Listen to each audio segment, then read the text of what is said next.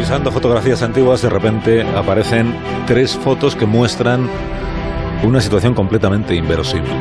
Como si se hubiera retratado algo que difícilmente pudo en realidad ocurrir.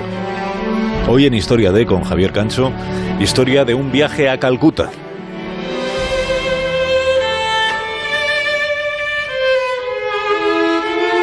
Tenemos delante las fotos que retratan algo a priori improbable, podríamos decir que casi inconcebible. Pero analizándolas con detalle parece imposible que se trate de un trucaje. Por el aspecto que tienen son fotos reales que debieron ser positivadas entre los años 50 y 60. Una de ellas incluso lleva el sello de Getty, que es una prestigiosa agencia estadounidense. En la primera foto se ve a un grupo de pasajeros haciendo cola para subirse a un autobús. Alguien les está recogiendo los tickets. En lo alto del vehículo pueden leerse tres palabras. Londres, Calcuta, Londres. Pasemos ahora a la segunda foto, veamos qué es lo que puede observarse. El instante debió ser captado a unos 7 metros de distancia del sitio donde se hizo la primera foto. En esta segunda se ve a tres personas con actitud de espera y ya se aprecia con mayor perspectiva el autobús. El vehículo definitivamente es un modelo de los años 50. Y en su chapa podemos leer algo más, porque hay otro mensaje que antes no veíamos y que dice a través de 15 países. La tercera fotografía es de un folleto publicitario con el que ya terminamos de comprender, aunque con bastante estupefacción, lo que habíamos empezado a intuir contemplando las dos primeras fotos. El folleto lleva el siguiente encabezamiento, la ruta en autobús más larga del mundo. El folleto es del año 1972 e ilustra los detalles de ese viaje. Es un recorrido en autocar para hacer el viaje entre Londres y Calcuta, entre Inglaterra y la India. Pero ¿acaso es posible que se organizase algo así? ¿Realmente existió esa ruta? ¿Hubo un autobús que recorriera dos continentes?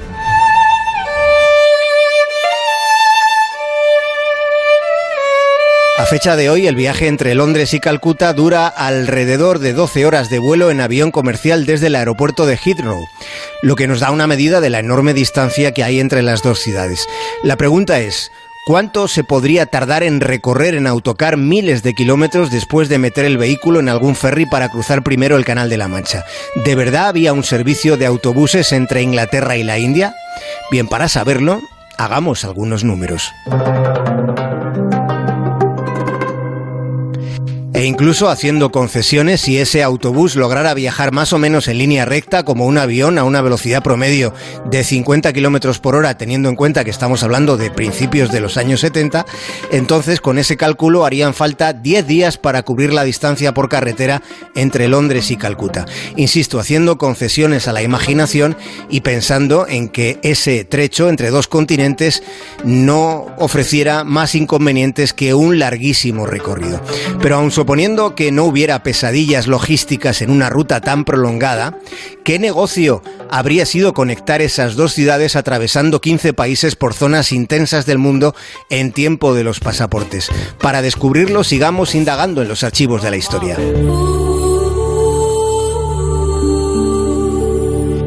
La primera foto se hizo en la estación Victoria de Londres. Los que aparecen entregando sus tickets son los primeros pasajeros de la ruta de autobuses más larga del mundo, entre Londres y Calcuta.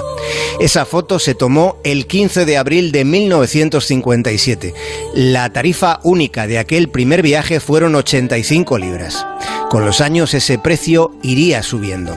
Se sabe que entre los pasajeros del primer autocar había dos antiguos bomberos que querían llegar a Australia, así como ciudadanos hindúes y australianos que volvían a sus países.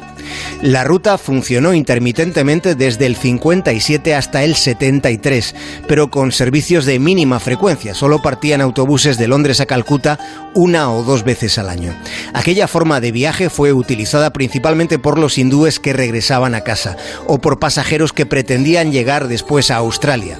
Por tanto, la línea de autobuses entre Londres y Calcuta, la más larga del mundo, en efecto, es una ruta que existió. Más de uno en Onda Cero.